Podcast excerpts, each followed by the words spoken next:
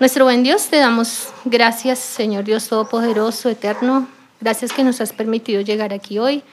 Gracias Dios por separar este, este momento y este tipo de reuniones, Señor, en las que podemos estar juntas como mujeres, como hijas tuyas, para ser enseñadas en tu palabra, Señor.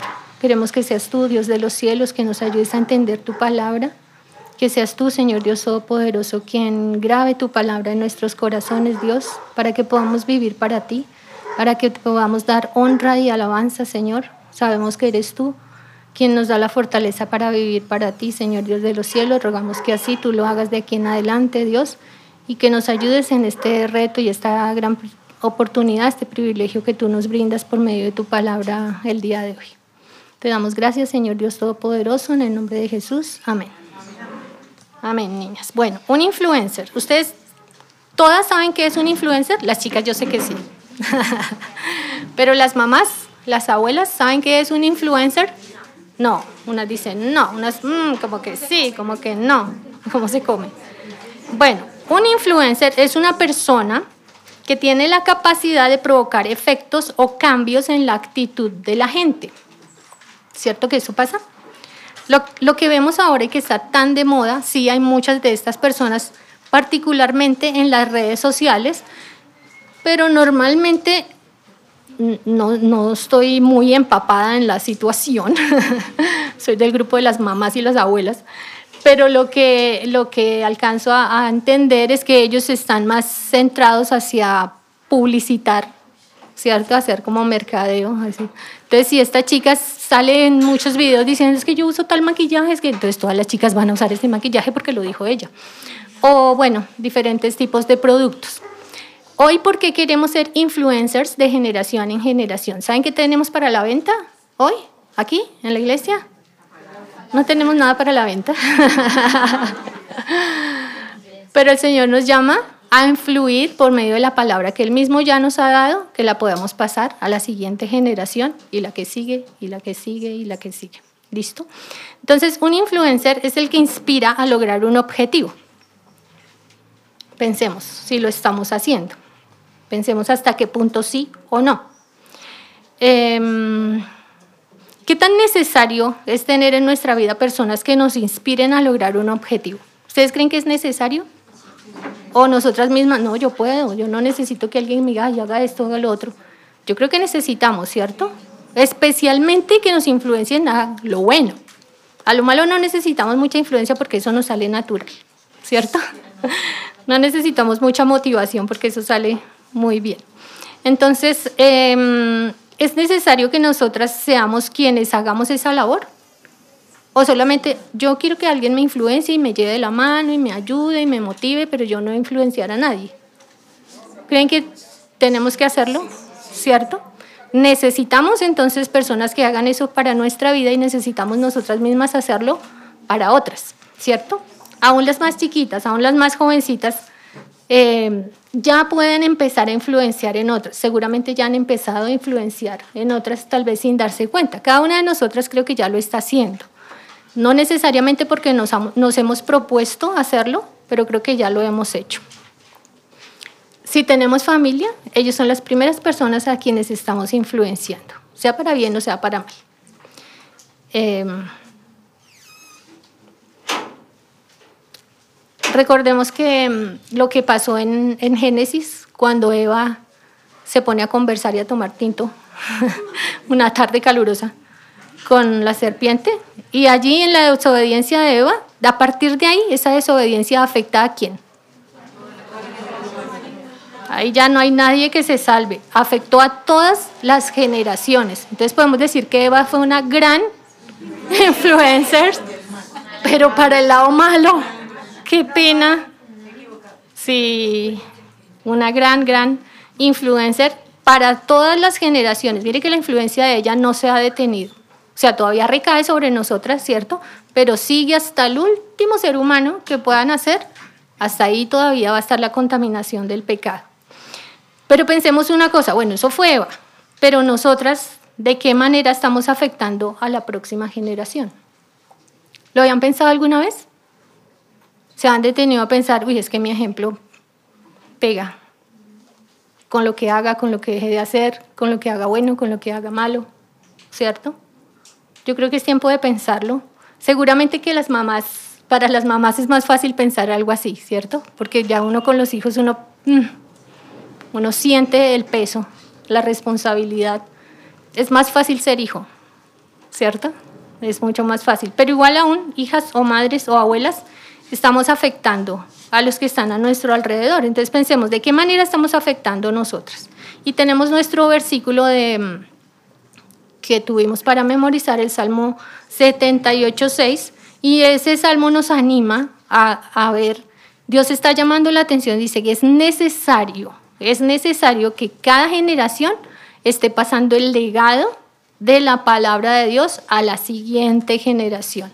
Eso es lo que se tiene que pasar no las costumbres, no las cosas, mm, preferencias personales, que se tiene que pasar a la siguiente generación, que es lo que no puede faltarle a la siguiente generación, el legado de la palabra de Dios. Eso es lo que tenemos que pasar. Y dice que tiene un propósito y el propósito es que no se pierda ese legado del Evangelio y que cada uno que ha sido enseñado, generación tras generación, pongan su confianza en Dios que no se olviden de las obras que Dios ha hecho, ha realizado, ¿cierto? Y que guarden sus mandamientos. Y yo quisiera ver em, que estemos mirando 2 de Corintios 5, 15. ¿Quién lo puede leer, por favor? ¿Alguien que quisiera leerlo? 2 de Corintios 5, 15. ¿Por qué pasar ese legado de generación en generación? ¿Qué sentido tendría? Cuéntanos, Nática, por favor. Sí, de Segunda de Corintios. Y por todos murió para que los que viven ya no vivan para sí, sino para aquel que murió y resucitó por ellos. Ajá, entonces ahí está el propósito y el sentido de vida. Porque ¿quién fue el que murió? Cristo, está hablando de Cristo y dice que por quiénes murió. Por todos. Y por todos es todos, o sea, se refiere a toda la humanidad, ¿cierto? ¿Por quién murió Cristo? Por toda la humanidad, dice la palabra de Dios una y otra vez. Cristo murió por toda la humanidad. ¿Para qué? Para beneficiarnos en gran manera. Señora. Entonces, una vez que hemos entendido que el sacrificio que hizo Cristo Jesús en la cruz fue para nuestro beneficio, para limpiarnos de nuestro pecado, que Él nos ha perdonado, que Él hace un lugar para cada una de nosotras en el cielo, una vez que entendemos eso, ¿cómo tiene que ser nuestra vida? Ah, igual, pero ya estoy perdonada. No, tiene que cambiar, ¿cierto? Porque normalmente hasta ese momento, cuando nuestra vida se parte en dos, antes de Cristo y después de Cristo, a partir de ahí no puedo vivir como vivía antes.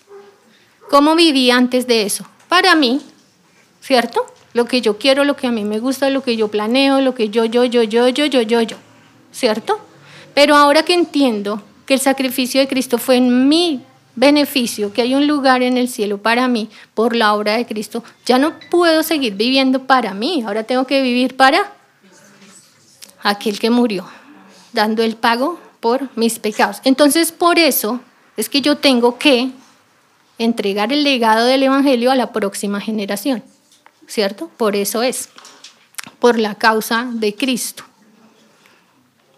De manera particular, nosotras, ¿cómo debemos influir en la siguiente generación? ¿Cómo vamos a pasar el legado del Evangelio a la próxima generación? Y vamos a tomar una porción en Tito, en el capítulo 2, que es donde particularmente el Señor habla a las mujeres de lo que deberían estar haciendo de, qué, de cómo deberían ser las mujeres creyentes. Tito 2, del versículo 3 al 5.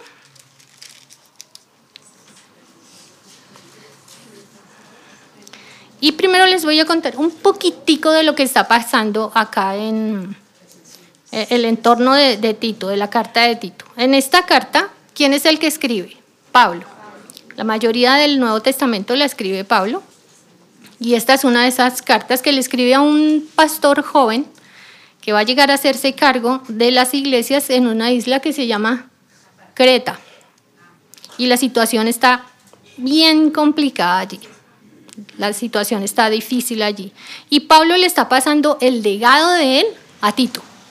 Entonces ya como que Pablo crió a Tito, lo mismo que hizo con Timoteo, entonces le dice, bueno, usted ya sabe el Evangelio, usted ha pasado pruebas conmigo, usted ha ido, ha venido, ahora vaya usted solito y encárguese y entonces le da toda la carta, qué es lo que tiene que ir a hacer Tito allá.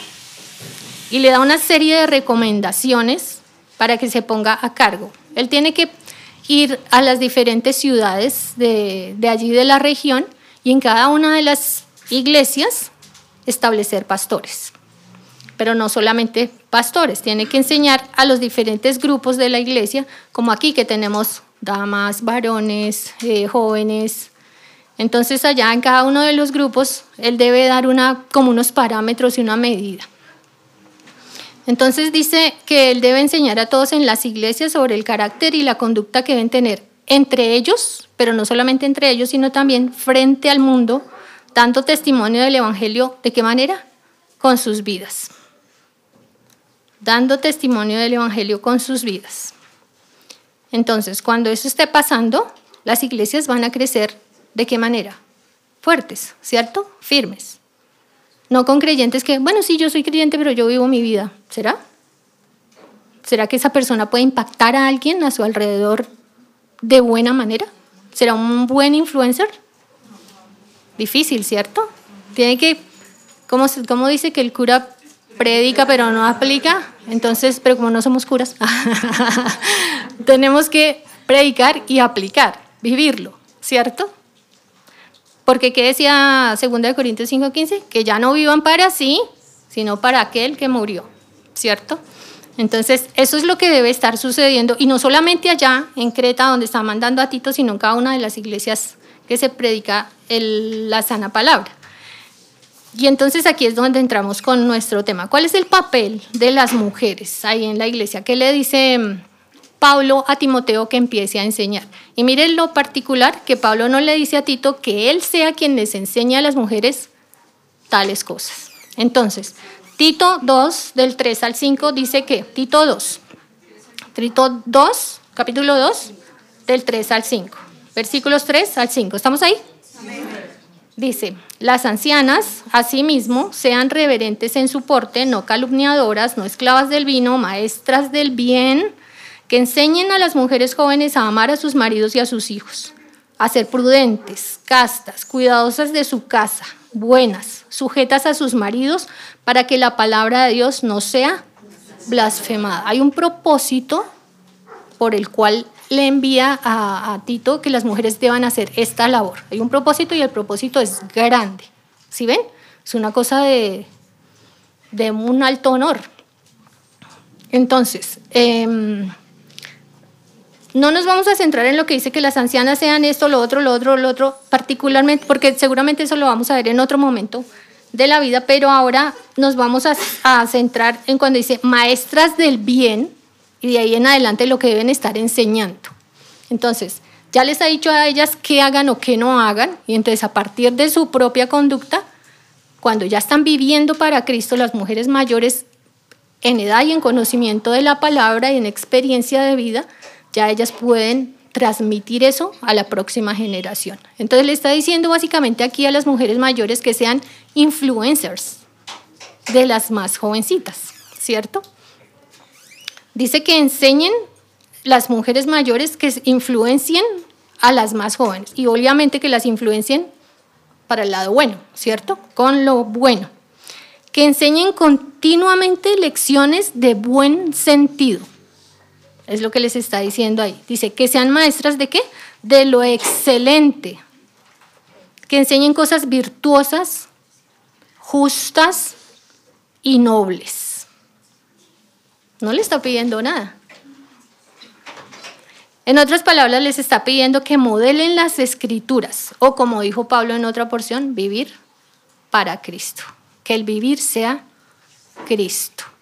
Si mi meta es Cristo, si el modelo a seguir para mi vida es Cristo, ¿cómo voy a vivir? ¿Cierto? Y entonces esa vida que voy a tener tiene que necesariamente afectar a otros para bien, ¿sí? ¿Vamos bien hasta ahí? ¿Están animadas? Sí, listo, bueno, ¿Se están durmiendo? Ay, perdón, las desperté.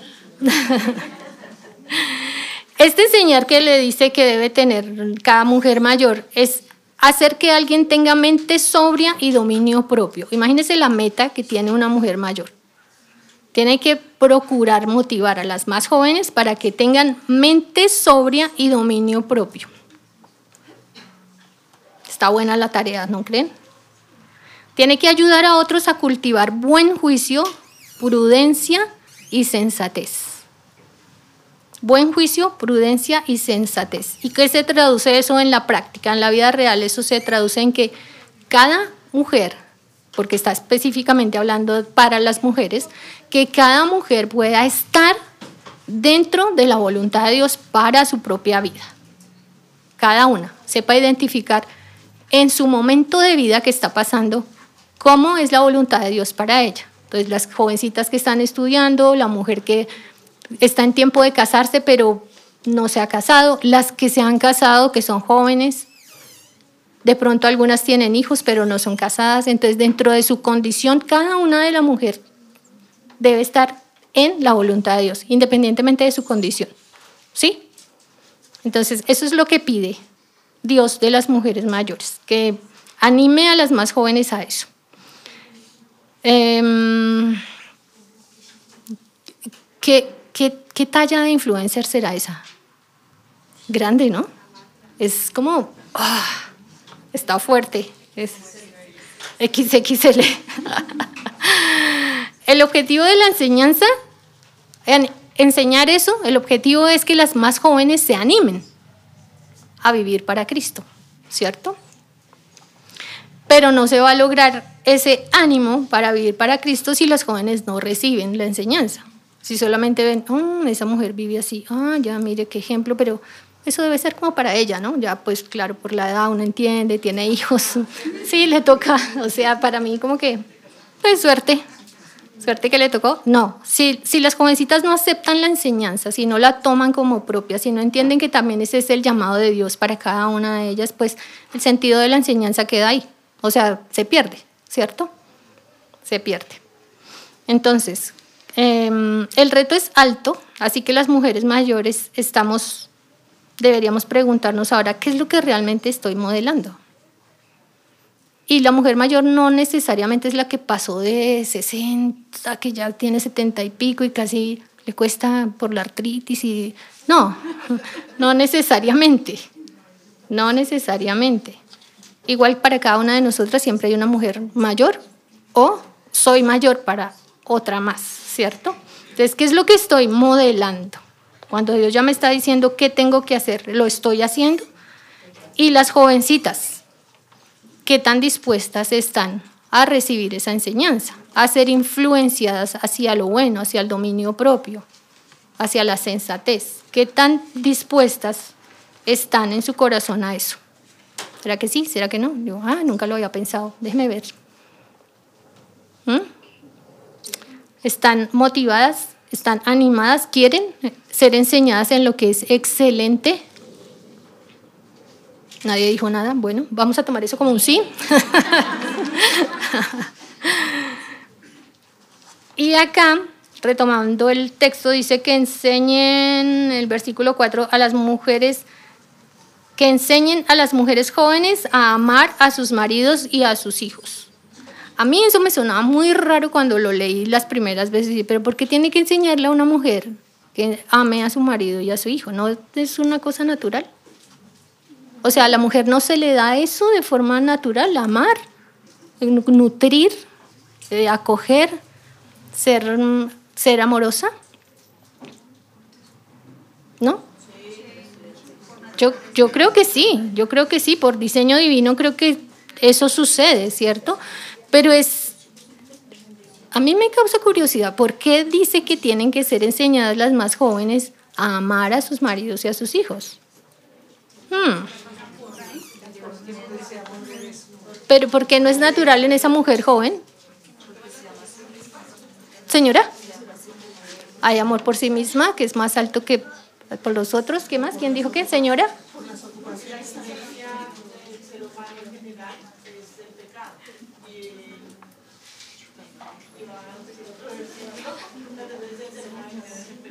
pero el Señor dice que el amor es una de esas cosas. Tenemos que decidir responder con ese regalo que Dios nos dio.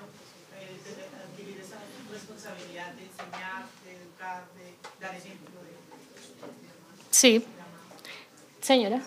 También influye mucho el concepto del amor bíblico y el amor que tiene el mundo, porque el que a veces se nos enseña. Mm. Nosotros vemos que hoy en día cada vez es menos el deseo de las chicas jóvenes tener un hogar, de tener hijos y de querer, eh, digamos, sujetarse al modelo de la Biblia.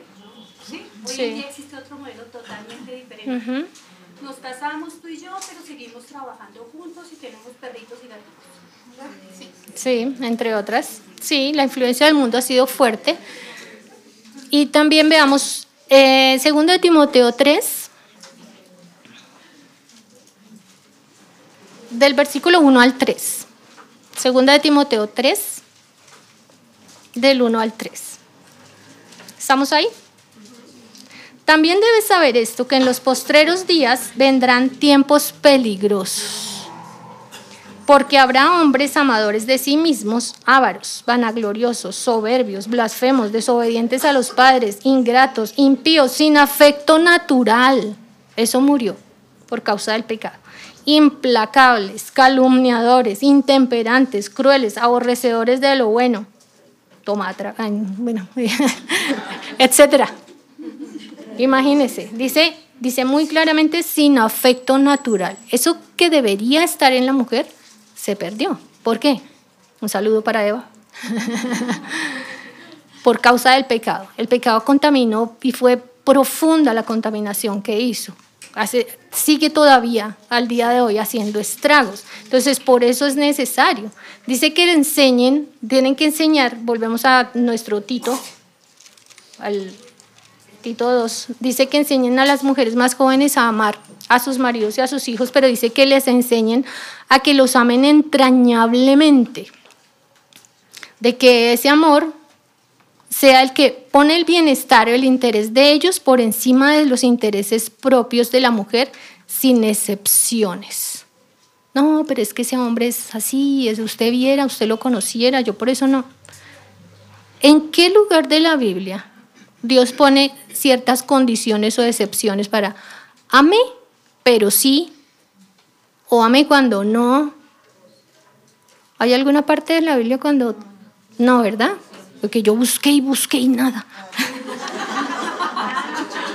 Yo he buscado, pero no, simplemente dice, ame, ¿cierto? Y particularmente eh, hay, hay porciones que se dedican más a que ame a esa persona que le está haciendo daño, a esa persona que se porta mal, hay porciones que hablan de, la sujeción de la esposa, del ejemplo de la esposa, pero lo está hablando en el contexto de que los hombres son realmente difíciles, que no aman al Señor y que ellos necesitan ser enseñados más con el ejemplo de vida que con la cartaleta, ¿cierto? Conviértase, usted se va a ir para el infierno. No, dele testimonio, ¿cierto? Ámelo, ámelo. Entonces, sin ninguna excepción y sin ningún condicionamiento, la mujer debe amar a su marido y a sus hijos. Aquí obviamente se está mm, dirigiendo directamente a las mujeres jóvenes casadas, ¿cierto? No le está diciendo Pablo que todas se me casen, hágame el favor, eso a partir de los 18 ya están listas. No, Pablo no está diciendo nada de eso, pero a las mujeres que ya son casadas, a las jovencitas o a las que recién están por casarse, las mujeres mayores tienen que enseñarles a ellas que amen entrañablemente a sus maridos y a sus hijos. Y esto no es una cátedra que van a dar las mujeres el miércoles de 3 a 5, vamos, aunque podría, ¿no? Podría ser un tipo de, de enseñanza formal, no estaría de más, dicen algunas, pero más arrastra el ejemplo que la palabra, ¿cierto? Más uno ve como que, uy, esto se hace así en algún libro que no recuerdo cuál fue el libro que leí, una autora, muy buena autora cristiana, decía que ella cuando recién se hizo creyente, ella pues no tenía amigas en la iglesia, pero ella llegaba y ella le gustaba llegar temprano y mirar a las mujeres y ella observaba qué hacía esta, qué hacía la otra y esa era su manera de saber, ah, las mujeres creyentes hacen esto. se comportan así o no hacen tal cosa. Y dice que había, pues cada una de las mujeres allí de la iglesia le impactaba en cierta manera y hubo unos testimonios que le impactaron y a mí me parecía, me llamaba mucho la atención porque decía, me gustaba mucho cuando ciertas mujeres no participaban de la reunión. Usted puede estar aquí pensando, ay, pero fulanita no vino. Y ella decía, esta mujer no vino, pero ¿sabe por qué no venía a la reunión? Porque sus hijos la necesitan. Porque su esposo necesita ser atendido en casa en ese horario en que está dispuesta la reunión. Entonces ella, ay, suerte, me voy para la iglesia. ¡Qué testimonio! No, tiene que estar en su casa, está en su casa, aunque se pierda la reunión de la iglesia. No les estoy diciendo que se queden en la... Cuidadito. ahora van a decir, ahora, ay, ya les vi la... Ay, ya les vi las caras. Les salen avisos a ustedes. Y esa era la manera como ella estuvo aprendiendo eso en ese primer tiempito que no era como amiga de nadie, pero ella se sentaba a observar qué hace, qué no hace, cómo atiende a sus hijos, por qué no vino, qué hizo, qué no hizo. Y el ejemplo está impactante. Y así estamos haciendo nosotros. O sea, no sé cuántas de las jovencitas o, o las otras mujeres que nos llevan mucho tiempo en el Evangelio están siendo afectadas ya por nuestro testimonio por lo que hace, por lo que no hace, por qué viene, por qué no viene, por qué llega tarde. ¿Aló? Ah, bueno. Entonces dice que los, eh, les enseñen a amarlos de manera entrañable. Y en ese momento y allá en su cultura eso era algo muy necesario. Menos mal que hoy no. ¿Qué creen? Hoy estamos bien, ¿cierto? Era muy necesario porque la voz de la serpiente, ¿se acuerdan lo que pasó? Esa voz de la serpiente, que es la segunda voz que se levanta en el huerto, porque la única voz que ellos oían hasta ese momento era la voz de Dios, ¿cierto? De repente entonces se alza la voz de Dios y esa voz, se levanta la voz de la serpiente, perdón, y esa voz quiere seguirse levantando hoy en día. Esa voz no se queda callada, eso no fue solamente allá.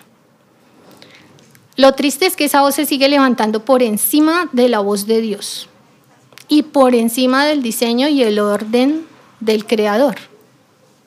A mí me llama mucho la atención que el mismo engaño de Satanás, la misma trampa, la misma mentira de Génesis 3, la sigue proclamando hoy, es la misma. Pues es que el diablo no es creativo, ¿no? Entonces le toca, como dicen, seguir tocando la misma tecla, pero le funciona, le sigue funcionando a través de los años, a través de las generaciones. Entonces esa voz se sigue levantando lamentablemente por encima de la voz de Dios, pero nosotras como creyentes no podemos dejar que esa voz sea más arriba de la voz de Dios. Tenemos que aprender a distinguirla, saber, esa no es la voz que debo escuchar, tengo que escuchar la voz de Dios cada ocho días.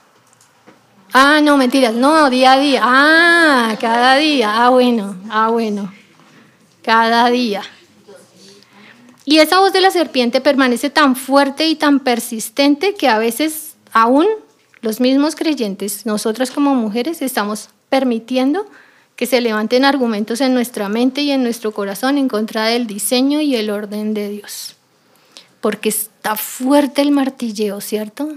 En las redes sociales, en la tele, en donde sea la gente de la oficina, la gente del bar, los que sean, ay, tan bobitos en la casa, ay, no, qué tal, qué pesar, usted con tantas capacidades, ay, no, qué pesar, usted sigue desperdiciándose ahí, limpiando moquitos, dijo alguien, qué pesar.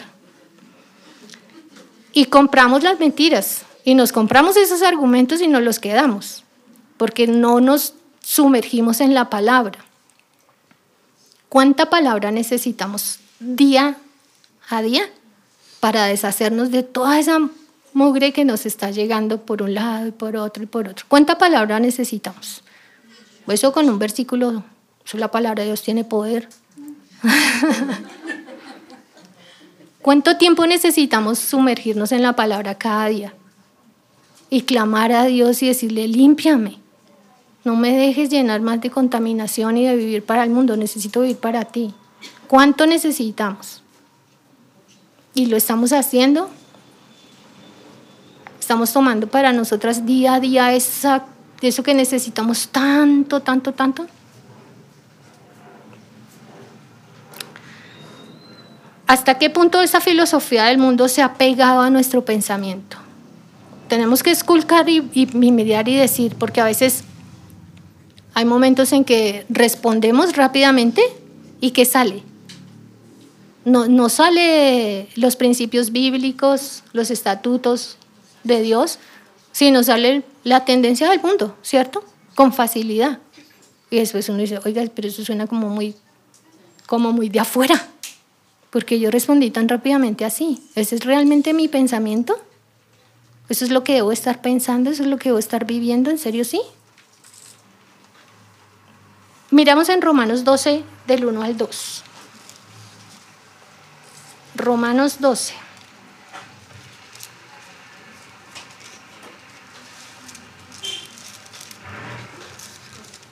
Romanos 12, del 1 al 2. ¿Cuántas se saben esa porción? ¿Que les suena familiar? ¿Que sí la han conocido? ¿Que sí la han visto? ¿Sí?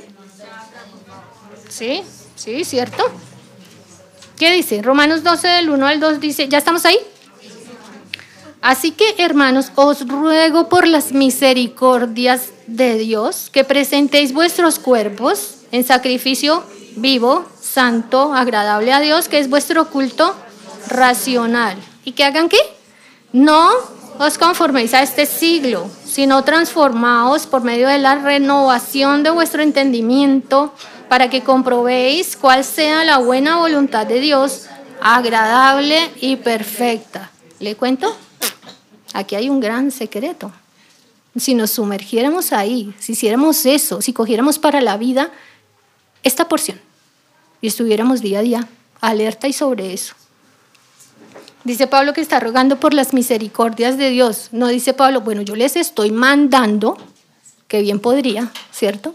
Siendo que Dios le está eh, motivando a que escriba de esta manera, bien podría decir lo que les es como un mandato, pero dice que les ruego por las misericordias de Dios, o sea, por la obra de Cristo, por Dios mismo, por lo que Él ha hecho por nuestra vida que presentéis vuestros cuerpos en sacrificio vivo. ¿Ustedes saben cómo se presentaba un corderito en el Antiguo Testamento cuando lo llevaban al sacrificio?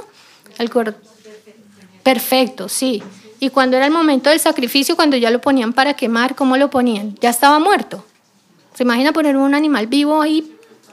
Pues no, primero lo, primero lo, lo mataban, le sacaban su sangre, cogían esa sangre, bueno, hacían todo un ritual, un día hablamos de eso, ahorita no puedo. Nos dedicamos a, a eso del templo. Pero el animalito una vez que lo ponían allá en el, para el sacrificio en el fuego, en el altar, pues él ya estaba muerto. Pero dice Pablo que nosotros, creyentes en Cristo, nos presentemos nuestro cuerpo como un sacrificio vivo. Y no solamente vivo, pero santo, agradable a Dios. Y esa es nuestra manera de servir a Dios de una manera racional. Dice que no nos conformemos a este siglo. Y ahora me acuerdo, Nata estaba haciendo ahorita gelatina, pero no es para nosotras. y la gelatina tiene una particularidad, creo que la mayoría de ustedes me han escuchado esta ilustración. La gelatina donde usted la ponga, ella coge ese molde, esa manera. Usted hace la gelatina y la pone en un recipiente de corazón, cuando la saca, tiene forma de corazón, ¿cierto? Si la pone en un tazón redondo y la saca, es redonda, si cuadrada, cuadrada, si estrella, si lo que sea. Entonces ella toma la forma del molde. Y lo que está diciendo acá Dios es que usted, nosotras, cada uno de los creyentes, no tomemos la forma del mundo, como si fuéramos de latina, gelatina derretida que cae ahí, ay, como encaja de bien, coge la manera perfecta. No se conforme, no tome la manera, la forma de este mundo perdido, corrupto, no tome la forma de este mundo. No lo haga. Sino que se transforme por medio de la renovación de vuestro entendimiento. O sea que, ¿qué? Cambie el chip. Es como, ahora sí de verdad, hágase un lavado de cerebro. Del bueno, con la palabra de Dios. Quítese todo eso. Porque en serio que esa contaminación se pega. Y a veces no nos damos cuenta. Aunque es un bombardeo, muchas veces ese bombardeo es sutil. Va entrando suave, suave y se va pegando. Entonces hay que lavarse la cabeza, pero por dentro. ¿Y con qué? Ah, con la palabra de Dios, sí señora, con la palabra de Dios. Y una vez que hagamos eso, que nuestro pensamiento se, se acople a los mandamientos, a los preceptos, al orden y al diseño de Dios, ¿qué va a pasar? ¿El propósito cuál es? Dice, para que comprobéis cuál sea la buena voluntad de Dios, agradable y perfecta. Entonces voy a entender que lo que Dios ha mandado para la mujer para el rol que tiene que desempeñar una mujer creyente en la condición en que sea, es bueno. Es bueno. Es agradable y es perfecto. Yo creo que no es nuevo para ustedes el saber que en Génesis, una y otra vez cuando el Señor terminaba alguna porción de la creación, Él miraba y decía que es bueno, es bueno, ¿cierto? Y va ahí, es bueno, es bueno. ¿Y qué es lo último que narra que hizo Dios. ¿Qué fue lo último? ¿Qué cosa? La mujer. La mujer. Y cuando termina, y en ese momento, ¿qué dice Dios? ¿Dice es bueno? Dice es bueno en gran manera. ¡Hala! Ah, heme aquí. Cosita bella. ¿Sí ve? Ahora ya entendí, para que lo sepa pero solo podemos deleitarnos en eso cuando nos sumergimos en la palabra y cuando vemos la verdad de Dios. Cuando estamos embolatadas con la filosofía del mundo, con el ejemplo de la vecina, de no sé quién más, de lo que sucede en redes, eso se distorsiona, se me descompone ese modelo de Dios y esa obra perfecta, y entonces yo empiezo a anhelar una cosa que no tengo, una cosa que no soy, pero eso es malo porque lo perfecto y lo bueno fue lo que Dios hizo. Y como Dios lo diseñó, eso es lo perfecto y lo bueno. a través de, la narración de, Génesis, de la creación, va diciendo una cosa, como hizo, dice que hizo Adán del polvo de la tierra, ¿sí? Y como que lo moldea y sopla en él y le da el aliento de vida, pero cuando está creando a Eva de la costilla de Adán, la manera como habla ahí dice que hemos sido hechos, es como un poema que hace Dios, como un poema. Dios ha hecho un poema. O sea, es una obra grande, preciosa.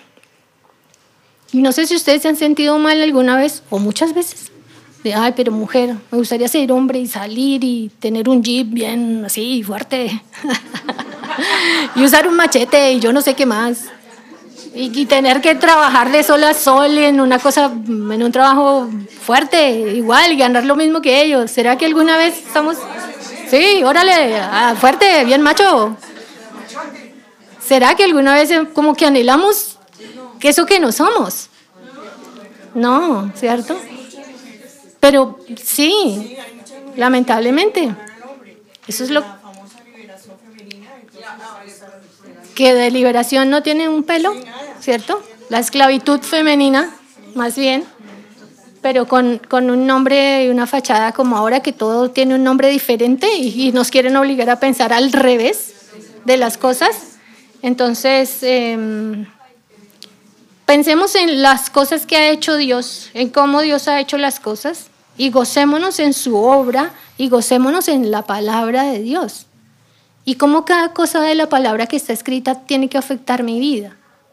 Yo, yo sé que muchas veces uno entra a leer la palabra y uno, y uno lee la porción y dice, uy, tan linda esa historia, y se va. Y pues sí, la historia es linda, pero no podemos quedarnos en eso. Eso tiene que pasar algo en mi vida, ¿cierto? Esa historia está ahí para qué y por qué hoy Dios me ha dirigido ahí a ese punto. ¿Qué me está hablando Dios a mi vida específicamente ahí? ¿Qué debo hacer? ¿Qué debo dejar de hacer? De acuerdo a esa porción. ¿Qué dice de Dios? ¿Qué me manda? ¿Qué me enseña? ¿Cierto? No podemos simplemente, ah, estuvo bonita, esa lectura tan linda. Ah, dice Pablo, lo escribía tan bonito. Y ahí nos quedamos. Tiene que haber algo, ¿cierto? Porque no es un cuento de hadas, porque no es una lectura de este mundo, ¿cierto? Sino que tendrá trascendencia hasta la eternidad. ¿Hasta cuándo tiene vigencia la palabra de Dios? O sea, nunca pierde vigencia, jamás en la vida. La palabra de Dios misma declara que el cielo y la tierra dejarán de ser, pero la palabra permanece, ¿cierto? Y nosotras detrás de lo que se apolilla. ¿Ah? Y fascinadas detrás de lo que es de aquí y ahora. Y la Biblia, mm, allá en la mesita de noche. Híjole, ¿alguien dijo cascos? bueno. ¿Ustedes qué se, qué se imaginan? ¿Cómo creen que era la sociedad de aquel tiempo, de ese momento, del lugar a donde Pablo está enviando a Tito, esta carta que le está enviando? ¿Cómo creen que era? Dice que era una isla. ¿Cómo creen? Ah, una isla tropical, fantástica, qué rico. Playa, brisa, mar. ¿De pronto? ¿Será? ¿Cómo sería eso allá, en ese momento? De pronto, a veces pensamos, no, es que a esa gente de allá, en ese momento, en esa cultura, a esas mujeres les iba a resultar mucho más fácil poner en práctica esa palabra que el Pablo les está enviando. De pronto era más fácil para ella. ¿Quién quita que eso era para ellas y no para mí hoy? ¿Ah? ¿Yo por qué tengo que amar entrañablemente a un marido y a unos hijos? ¿De dónde? Eso era para ellas. ¿Qué creen?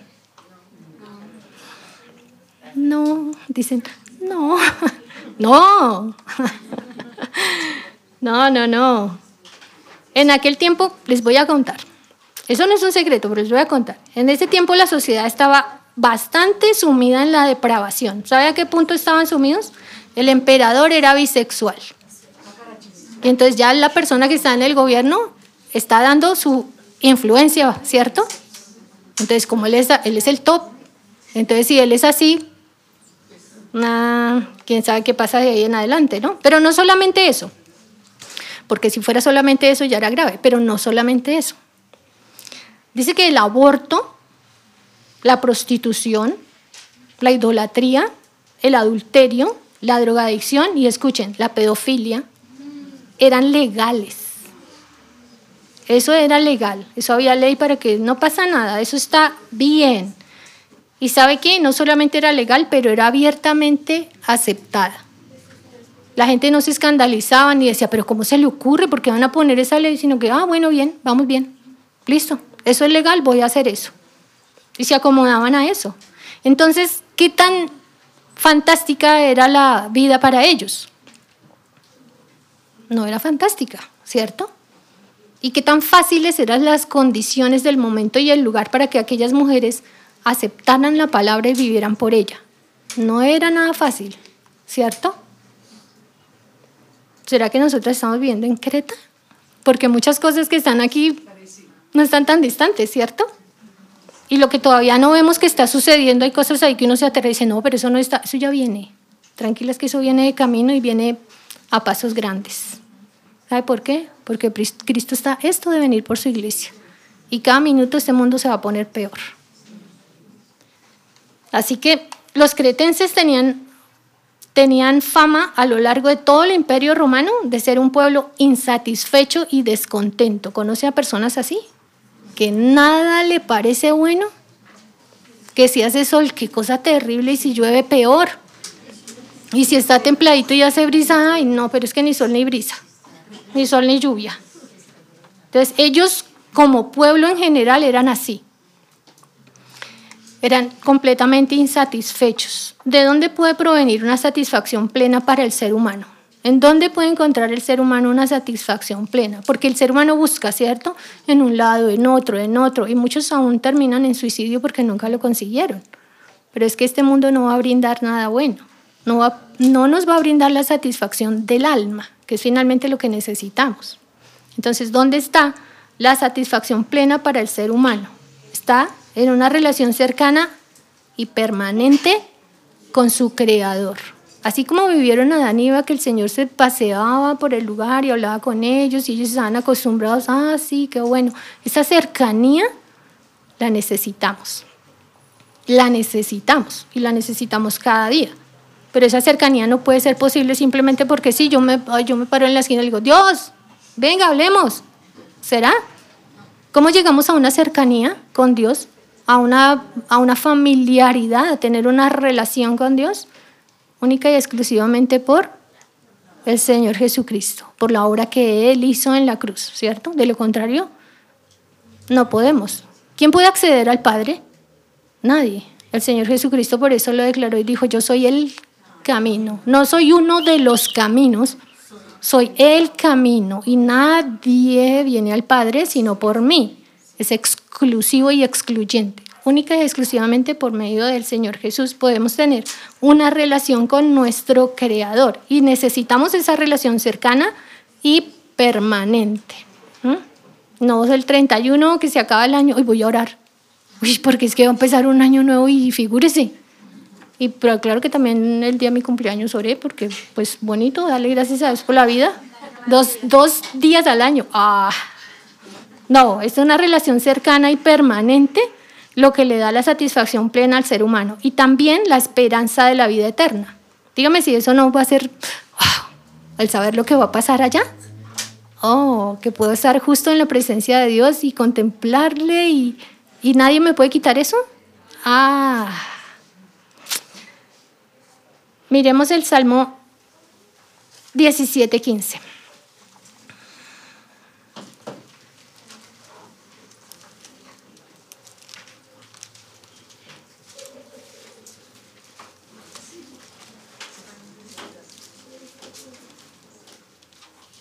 Salmo 17:15. ¿Quién lo tiene? Ninguna. Ok. 17, 15. Dice, en cuanto a mí, veré tu rostro en justicia. Estaré satisfecho cuando? Cuando despierte a tu semejanza, cuando esté ahí cara a cara, estaré satisfecho. A ningún otro momento más. Así que no busque porque aquí no hay satisfacción. Solamente en Cristo es posible esa, esa satisfacción plena del ser humano. Em, volvamos a Tito y miremos en Tito 1.12. Tito 1.12. Mire lo que dice. Para que sepamos un poquito más cómo era aquí la, la condición de las personas. ¿Qué es lo que dice Tito 1.12? ¿Estamos ahí? Dice, uno de ellos, de los cretenses, su propio profeta, dijo, los cretenses siempre mentirosos, malas bestias, glotones, ociosos. Uy, un poquito recomendable los muchachos. Ni siquiera eran bestias, pero eran malas bestias. ¿Ah?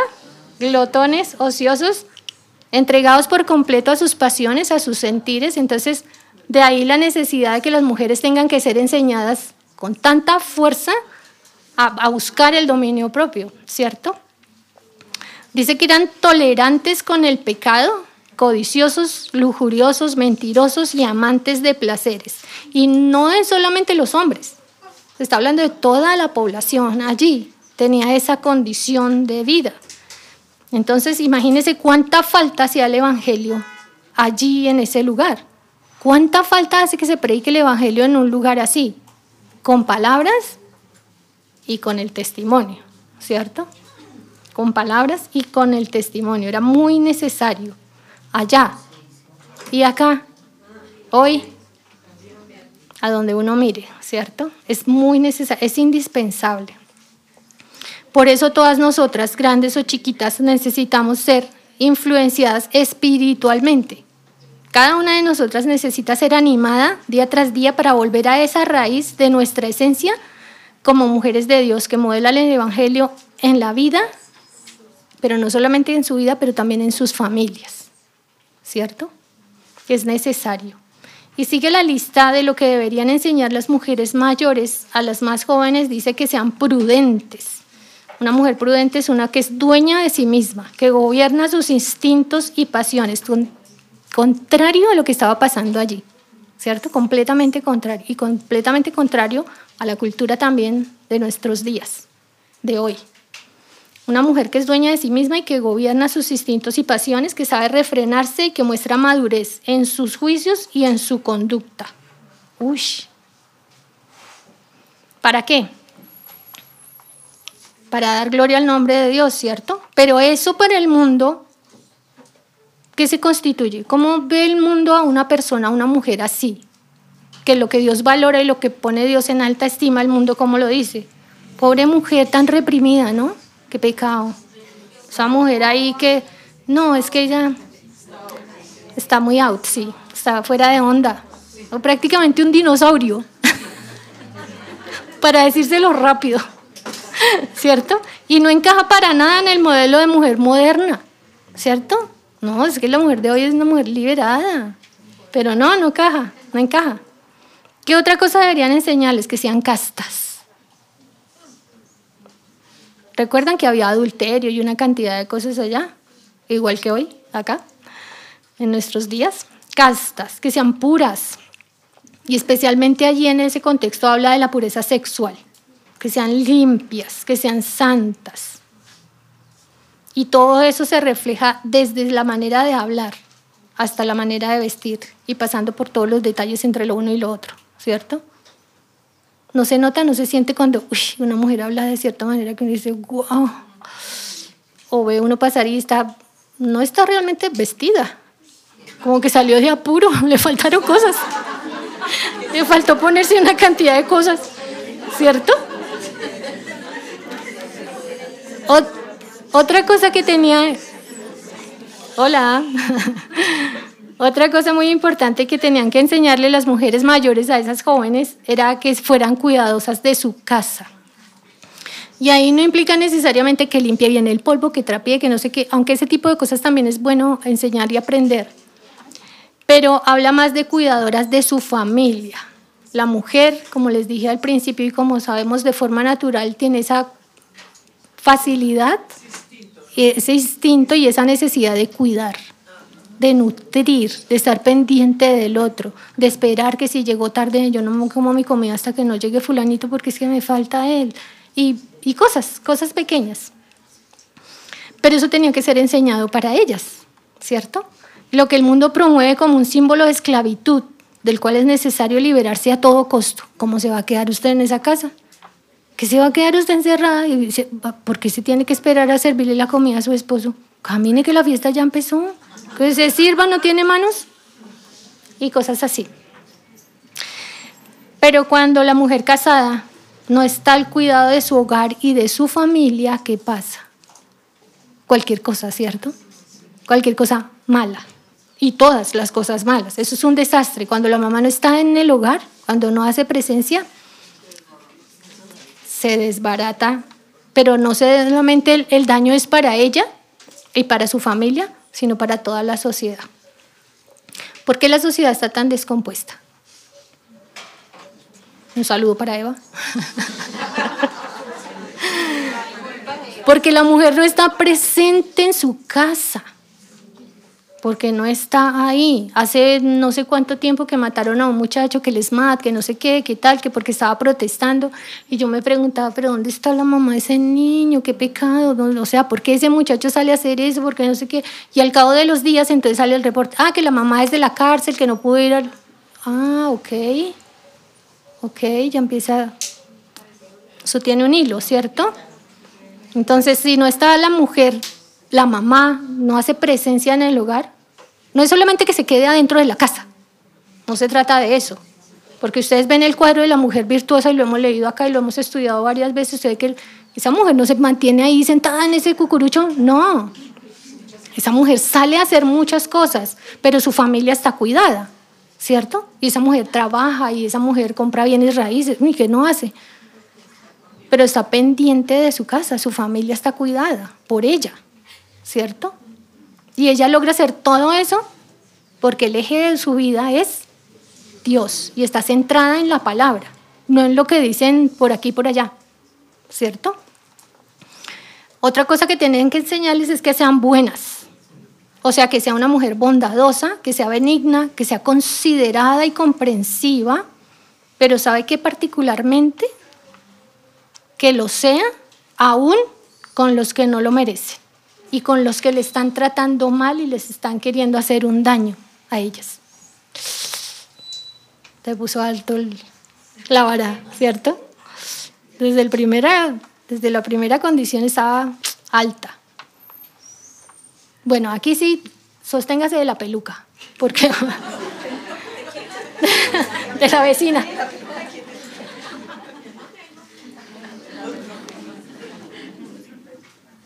¿Sabe qué otra cosa había enseñarles? Taratatán. Que estén sujetas a sus maridos. ¿Alguien tiene corrector? Ah, una tijera. Que estén sujetas a sus maridos. Saludos a Eva. ¿Qué hace Eva conversando con la serpiente? Porque cuando la serpiente le empieza a decir, Adán, mira, mira este mucho bicho lo que me está diciendo, ¿cierto? Porque no está ahí pegada de él, porque no lo busca, porque, bueno, si no busco a Dios, que iba a buscar a Adán? Ya ahí apague y vámonos. Sujetas a sus maridos, porque fue el rol que le otorgó su creador con el fin de proveerle protección y cuidado. Es estar sujeta a su marido es algo que debería suceder. ¿Por qué? Volvemos a lo mismo. Tenemos que volver a entrar a la palabra y volver a deleitarnos y saber que ese poema que hizo Dios, Dios hace un poema de una costilla y va y se lo entrega al hombre. Hemos sido entregadas a Él, ¿cierto? Bueno, las casadas, las que están en fila ahí, ya, ya me voy a casar, ya me voy a casar. Sujetas a sus maridos. Su silla está lista. Ese fue el rol, ese fue el rol que Dios le entregó a la mujer. Es una cosa que debe suceder de manera natural. Y no tenemos por qué luchar contra eso. Y no tenemos por qué como que trinamos los dientes cuando aparece un versículo que habla de sujeción y como que, ay, tijeras, quitemos ese pedacito. No. ¿Por qué? ¿Por qué queremos irnos directamente contra Dios, contra su diseño? Contra su plan específico para nosotras como mujeres. Qué necias que somos. ¿Y sabe por qué nos trillan los dientes cuando leemos esto? Porque cuando el Señor está hablando con Eva después de que ha pecado, recuerdan que el Señor le dice, ¿qué has hecho? A la mujer le dice, ¿qué has hecho? O sea, ¿tienes entendimiento de lo de tus actos, de lo que viene de ahora en adelante? Y cuando le dice a cada uno, lo que va a pasar por causa de su pecado, a Eva le dice, tu deseo será para tu marido. Tú vas a querer controlarlo. A ti no se te va a dar fácilmente estar sujeta a él. Sí, lo he comprobado. Experiencia propia. me doy cuenta que se me dificulta. Pero tengo que volver a la palabra. Tengo que caer nuevamente humillada delante de Dios y decir, pero si fue tu plan, ¿por qué me cuesta? Ayúdame a vivirlo. Y no solamente a vivirlo para mí, pero para poderlo modelar a otros, ¿cierto? Ese fue el rol que Dios nos dio a las mujeres casadas. Los dos, tanto hombre como mujer, tenemos el mismo valor delante de Dios. ¿Por qué? Porque los dos fuimos creados a imagen y según su semejanza, ¿cierto? No quiere decir que el uno es más que el otro es menos, no. Tenemos el mismo valor delante de Dios, pero cada uno tiene que cumplir su rol que le corresponde, ¿cierto? A cada uno Dios le dio su rol específico y cada uno lo tiene que desempeñar. Y yo creo que nosotras no alcanzamos a dimensionar el valor espiritual que tiene un matrimonio. No alcanzamos a ver la dimensión, el peso, lo, la grandeza de, de un matrimonio bíblico establecido como Dios manda, un hombre, uno, y una mujer, una mujer, un hombre y una mujer. Y cada uno desempeñando su rol que le corresponde. Los matrimonios que se ajustan al diseño y el orden de Dios son una base para una sociedad sana. Y usted se imagina, si son muchos los matrimonios que se establecen como debe de ser, bajo el orden de Dios, ¿qué va a pasar ahí? Ahí yo no veo que ahí, en, una condición así, hay, hay cabida para el adulterio. Si cada uno está cumpliendo su función, está centrado cada uno en Cristo y cada uno está viviendo por aquel que murió para pagar por sus pecados, ahí no hay eh, lugar para el adulterio. ¿Hay lugar para el aborto? ¿Por qué? tendría que una mujer abortar en esa condición? ¿Fornicación habría allí? ¿La homosexualidad cuánto sería promovida ahí? No hay, no tiene por qué, ¿cierto? Y así el resto de pecados que se han degenerado porque no se cumple con las funciones. Entonces cuando se rompe ese orden, todo se va al traste. ¿Sí ven? Y es, impresionante porque cae un peso sobre nosotras que si no estamos cumpliendo esa función, ese, si no estamos siendo mujeres, somos mujeres pero no estamos siendo mujeres, hmm, el daño que se hace es grandísimo. Y ya saben que el primer daño es para nosotras mismas, porque no vamos a tener paz, no vamos a tener como un buen sabor de la vida, todo va a ser malo, porque estamos donde no es, ¿sí? No estamos siendo lo que deberíamos. ¿cierto? Entonces, si la voluntad del Señor para alguna es que no se case, pues aún así debería promover el diseño divino para el matrimonio. Algunas de las jovencitas puede estar pensando, o no las jovencitas, pero otras, estar pensando, no, yo ya sé que yo no voy a estar involucrada en un matrimonio y está bien, si así Dios le está guiando, está bien, pero aún desde su condición tiene que sí o sí promover el diseño divino, ¿cierto? y tiene que hablar la palabra de Dios, tiene que influenciar de lo bueno. No porque no se case y no sea la voluntad de Dios para su vida, entonces, no, no, suerte para las casadas y hablar como con desdén, como con desprecio de eso, no. Tiene que igual centrarse y modelar eso para las siguientes, para los que están viendo, para los que están alrededor. Desde el matrimonio cristiano se predica el Evangelio. ¿Sabían eso? Un matrimonio bíblico predica el Evangelio, muestra el Evangelio de Dios. Pero ¿cuál es el Evangelio que estamos compartiendo cuando nosotros mismos tenemos los argumentos del mundo en contra del orden de Dios? Entonces está diciendo una cosa pero está haciendo otra, ¿cierto?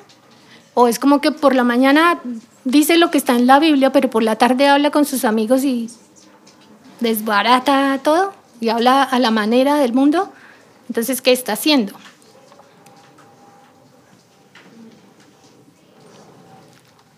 Miremos Isaías 5:20.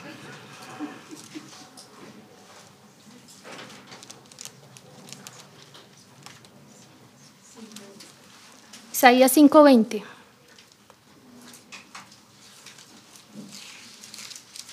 ¿Llegamos? Isaías 5:20. ¿A quién le encanta el libro de Isaías? A mí. Solo dos.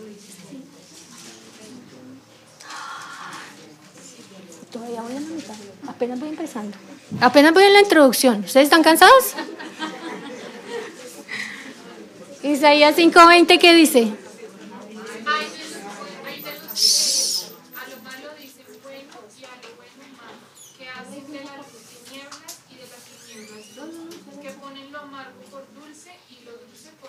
Hmm.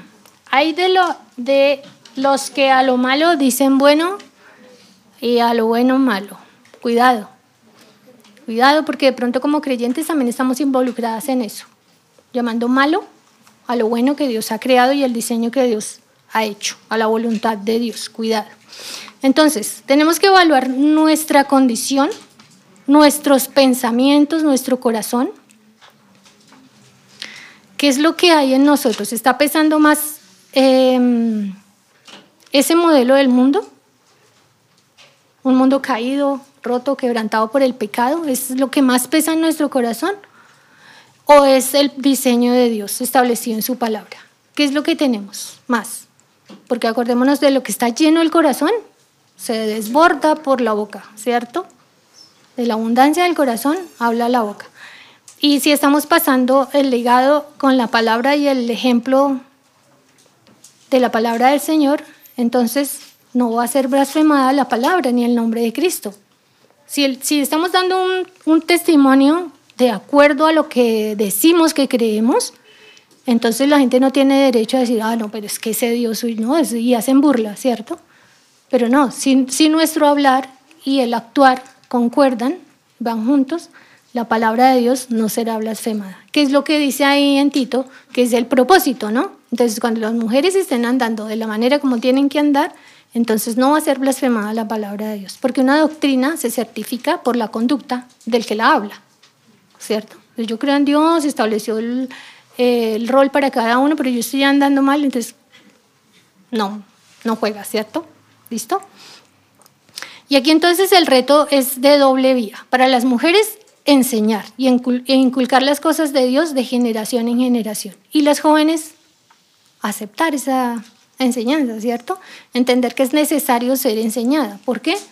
Por causa del pecado, por la contaminación que hay en el mundo. Necesitamos ser enseñadas. Aún las mayores podemos todavía tener otra mujer mayor que nos anime y que nos enseñe la palabra, que moldee la palabra para nosotras. Entonces, las jovencitas tienen un corazón enseñable de conocer la necesidad de la enseñanza y no solamente eso, sino prepararse, saber que llega el momento en que también ustedes van a tomar ese, ese rol de serán las que enseñan a otras, ¿cierto? De pronto ahorita solamente están como en la condición o en la necesidad de ser enseñadas, pero tengan la meta de que más adelante serán ustedes quienes van a moldear para otros la palabra de Dios, la doctrina. Y todas nosotras necesitamos algo en común, que es nutrir nuestra relación diaria con el Señor y anhelar seguir el modelo que Él hizo de la mujer virtuosa, ¿cierto? Necesitamos eso. ¿Muy difícil? De pronto un poquito pareciera, parece. Yo digo, muy difícil. No, mucho. Sí, de pronto parece un poco difícil, pero, pero confiemos en el Señor. Confiemos en el Señor. La responsabilidad que tenemos las mujeres mayores de animar a las más jóvenes nos motiva entonces a mantenernos de qué manera? En constante crecimiento espiritual, ¿cierto? Tenemos que hacer eso, crecer espiritualmente y no solamente crecer, pero estar evaluando continuamente qué es lo que somos y qué es lo que estamos haciendo.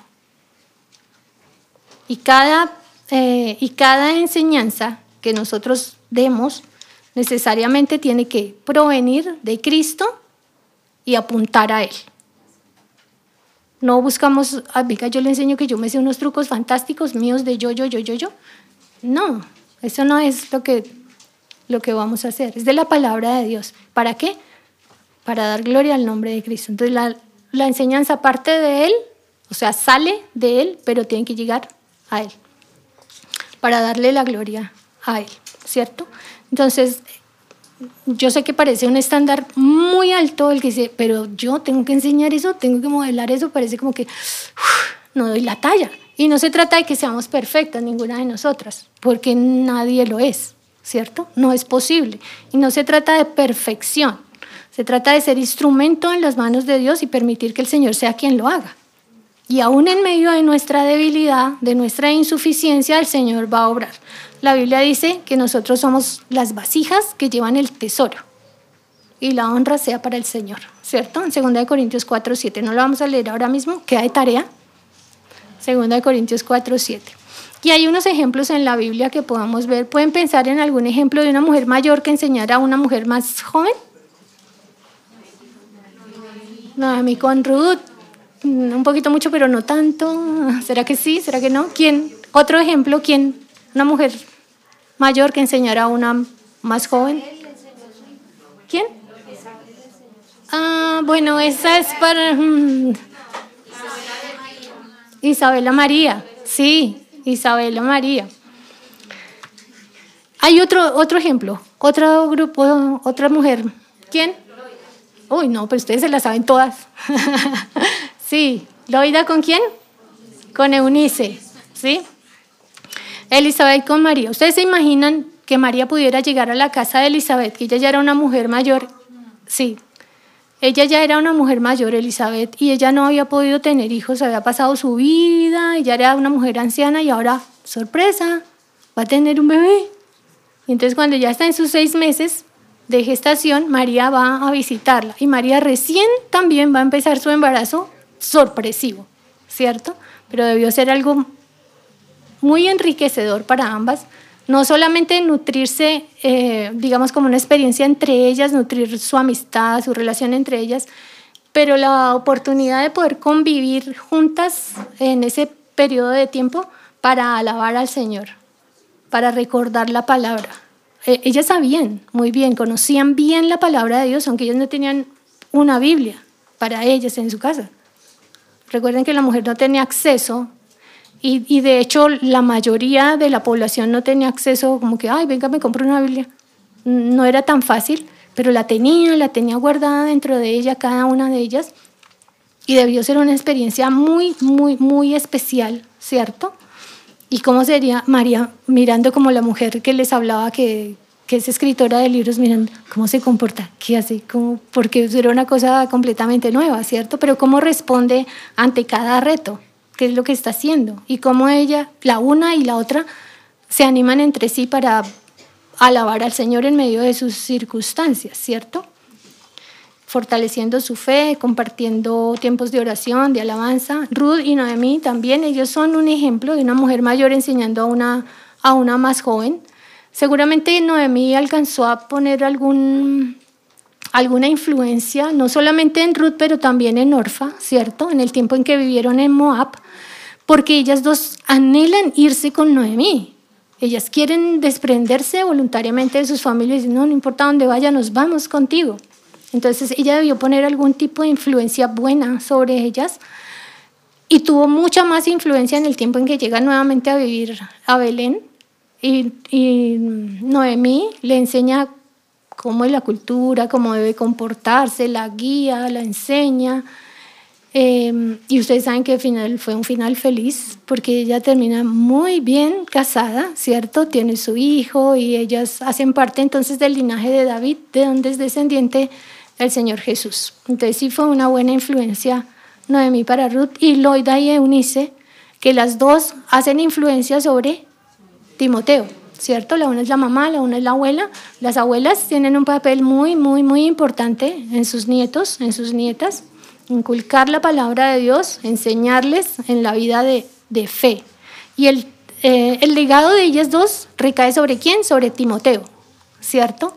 Pero también Timoteo va a tener que seguir el legado, porque segunda de Timoteo 2.2, Pablo le dice, que lo que has oído de mí, delante de todos los testigos, eso encarga a siervos fieles para que ellos enseñen también a otros. Entonces, Timoteo ha recibido el legado que le dieron su mamá y su abuela, pero él también va a tener que seguir un legado entregando eso a hombres fieles para que ellos también entreguen a otros. Entonces, de generación en generación tiene que seguir el legado de la palabra de Dios. Entonces, espero que el Señor nos esté em, animando a ser influencers y a dejarse influenciar también por lo bueno, por la palabra de Dios. Entonces, em, además de eso, queremos que cada una de ustedes lleve un recordatorio de la enseñanza de hoy. Vamos a hacer una cosa. Yo no sé si alcancen a ver, si lo pongo acá, ¿será que lo ven? ¿Lo ven en la pantalla? ¿Ven eso? Estas pepitas blancas, pues ahí no está muy nítido, pero esas son unas florecitas, es como una, un botón de rosa. ¿Lo ven? Y este de acá dorado, que es como un rollo, tiene algunas marcas y cada una de ellas tiene un símbolo. ¿Qué simbolizan las florecitas? Cada flor simboliza una de las mujeres. Entonces, una flor es una mujer mayor y la otra flor es una mujer más joven que necesita ser enseñada. ¿Qué hay en la, en la mitad? Lo que está en la mitad no las, no las está separando, sino que las une la palabra de Dios, que es lo que tiene verdadero valor, es lo que, lo que debemos ser enseñados. Entonces vamos a, a trabajar en esto para que cada una de ustedes pueda llevarse su manilla hecha. No están hechas, cada una va a hacer su propia manilla para que la puedan hacer. Es muy sencillo, tenemos muy buenas maestras para eso. Yo no. Aquí termino mi enseñanza, la manilla la enseña otra persona. Entonces, para que recordemos que bien sea usted una mujer joven o una mujer mayor, siempre hay otra mujer a la que enseñar o de la cual dejarse enseñar, ¿cierto? Y el centro de todo y la nutrición para la vida de las dos mujeres es la palabra de Dios. ¿Listo? Gracias. Vamos a orar.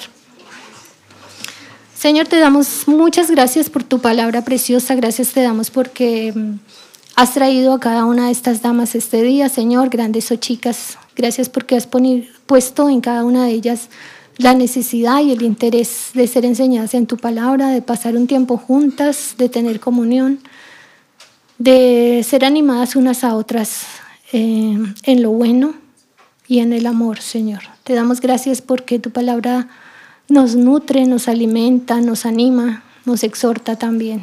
Rogamos que sea tu palabra grabada en nuestros corazones, Señor, para vivir por ella Ayúdanos a ponerla en práctica, ayúdanos a aprovechar cada momento para poderla vivir y que podamos dar honra a tu nombre, Señor, con nuestra vida. Te damos muchas gracias, Señor Dios Todopoderoso, en el nombre de Jesús. Amén.